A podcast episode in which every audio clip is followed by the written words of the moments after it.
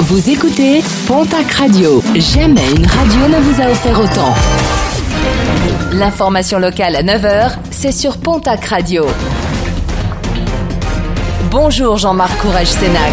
Bienvenue à vous et merci de votre fidélité. Deux ans de prison ferme, verdict du tribunal correctionnel de Pau qui jugeait hier un homme de 47 ans pour des violences sur sa compagne. Ce dernier a nié les faits, survenus le 13 décembre dernier. Alcoolisé, il l'avait frappé d'un coup de coude au visage, un coup de poing et avait tenté de l'étrangler. La troisième fois où il était poursuivi pour des violences sur cette même victime, un homme connu de la justice avec pas moins d'une trentaine de mentions sur son casier judiciaire. La très vive émotion des élus et employés de la mairie de Lectour dans le Gers. Disparu depuis mercredi, un agent municipal a été retrouvé sans vie hier matin après avoir mis fin à ses jours dans une annexe de la mairie. Un appel à témoins avait été lancé pour retrouver le quinquagénaire. Une cellule de soutien psychologique a été mise en place.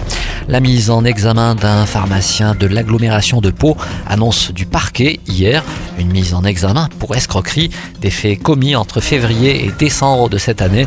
Il aurait émis euh, des factures pour se faire rembourser des tests Covid par la CPAM, des tests en nombre, un préjudice estimé à 1 400 000 euros.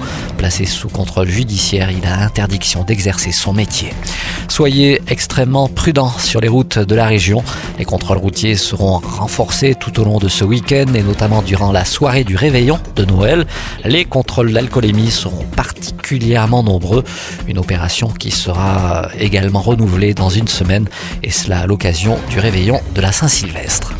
Le programme sportif de ce week-end avec en rugby le Boxing Day, la 13e journée du championnat marquée par plusieurs derbies. À noter celui du 64 qui opposera ce soir au hameau la section paloise l'Aviron Bayonnais. Le stade toulousain recevra le Castre Olympique. L'Union Bordeaux-Bègle se déplacera à La Rochelle. Et puis en basket Betclic Elite, l'élan béarnais se déplace ce soir à Rouen pour la 14e journée du championnat.